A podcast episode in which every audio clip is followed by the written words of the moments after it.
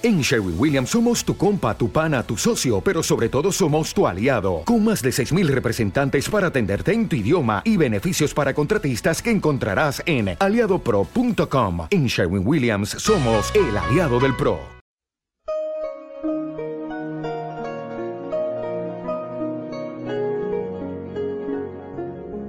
La Rueda del Misterio, dirigido por Miguel Ángel Pertierra. Música original de José Luis López Durán. Comienza La Rueda del Misterio.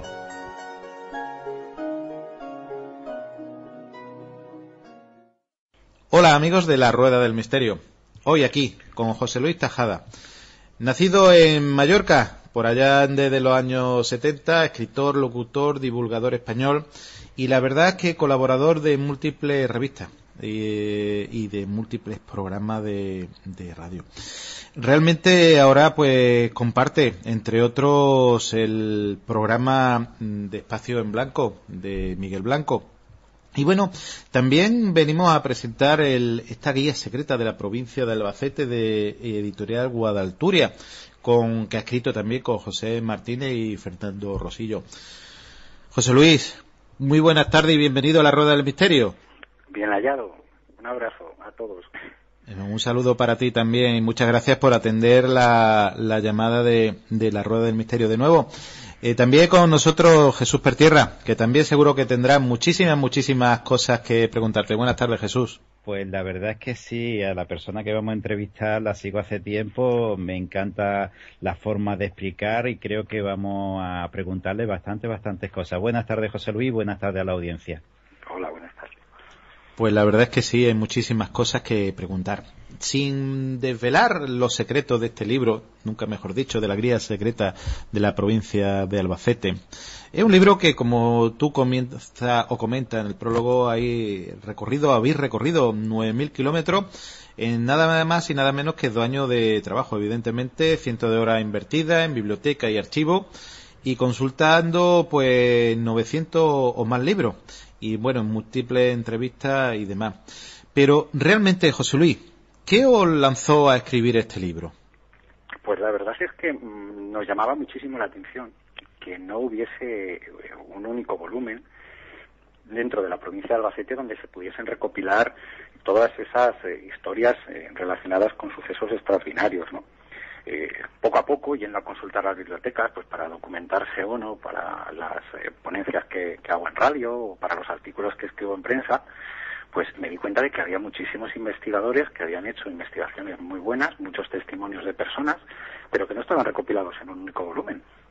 Y así se lo propusimos al editorial y la editorial nos dijo, bueno, pues eh, si sois capaces, pues ahí tenéis dos años para poder intentar recopilarlo eh, hacer una guía que fuese muy amena, pues para que sobre todo las personas eh, que quieran conocer esta provincia desde esa forma más oculta o, menos conocida, pues lo puedan hacer.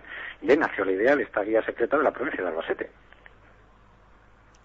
Sí, en el libro, entre otras muchas cosas, evidentemente habláis sobre el con momia, habláis sobre fantasmas, en, un palacio episcopal, habláis, habláis sobre edificios, entre comillas, encantados, pero si se conoce esa provincia son por dos casos muy concretos en el fenómeno del misterio, como era la luz del Pardal, y que me gustaría, como los aficionados decíamos hace poco también hablando con Alberto Cerezuela sobre Almería, me gustaría empezar por el fenómeno de las luces y sobre todo el fenómeno que también sé que te encanta como nosotros, y qué nos podrías contar para los oyentes que, que no conozcan esta historia, cómo empezó esta historia de la luz del Pardal y cómo se encuentra hoy en día.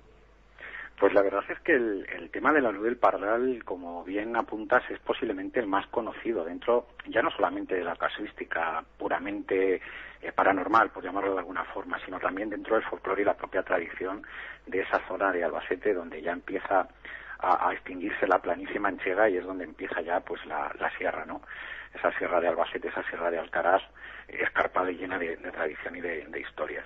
Eh, se remonta a, yo creo que prácticamente a la noche de los tiempos, porque cuando uno se pone a ahondar, eh, resulta muy curioso que en las inmediaciones de esa población de San Pedro, ubicada a unos 35 kilómetros de Albacete capital, pues eh, podemos encontrar yacimientos arqueológicos que se remontan a, la época íbera, ¿no? Ahí hay una figurilla encontrada en bronce que se llama Timiaterio, que ya de por sí pues tiene una morfología bastante curiosa, ya que muestra una mujer sobre cuya cabeza aparece una esfera, una especie de orbe, con unos rayos que algunas personas pues han identificado como lo que podría ser esa luz del pardal.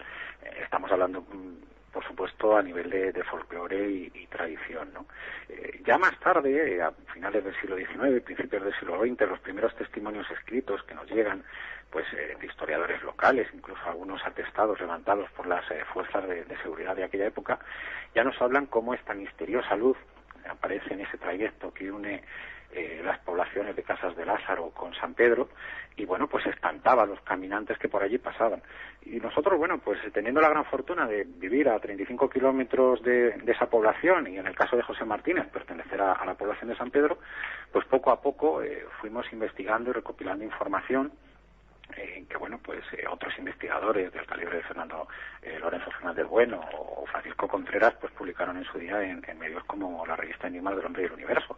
No olvidemos que el, mismísimo doctor Fernando Jiménez del Oso, al que tanto apreciamos y al que tanto le debemos los que gustamos de este tema y de estos misterios, pues una persona que estuvo con nosotros allí en incontables ocasiones y que bueno pues participó con nosotros de esa búsqueda de, documentación y, de misterio.